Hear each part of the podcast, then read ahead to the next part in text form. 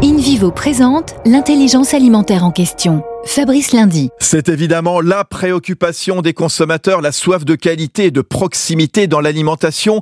Ils veulent du local et pour tenter d'y répondre, le groupe coopératif InVivo lance le concept de jardinerie alimentaire. D'un côté, les enseignes Frédici, des fruits, des légumes, de la viande, du vin, proposés par des centaines de producteurs locaux dont la photo illustre d'ailleurs certains rayons. De l'autre, Gamme Vert et Jardiland, un quart du marché en France.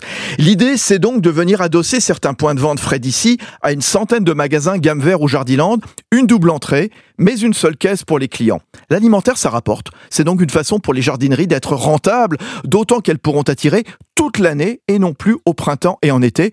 Une dizaine de magasins Fred ici ont déjà adopté ce modèle. Il devrait être une centaine d'ici 5 ans. Premier groupe coopératif agricole français, InVivo s'engage pour une croissance durable en créant l'intelligence alimentaire. Le lien entre la terre, ceux qui la cultivent et ceux qui s'en nourrissent.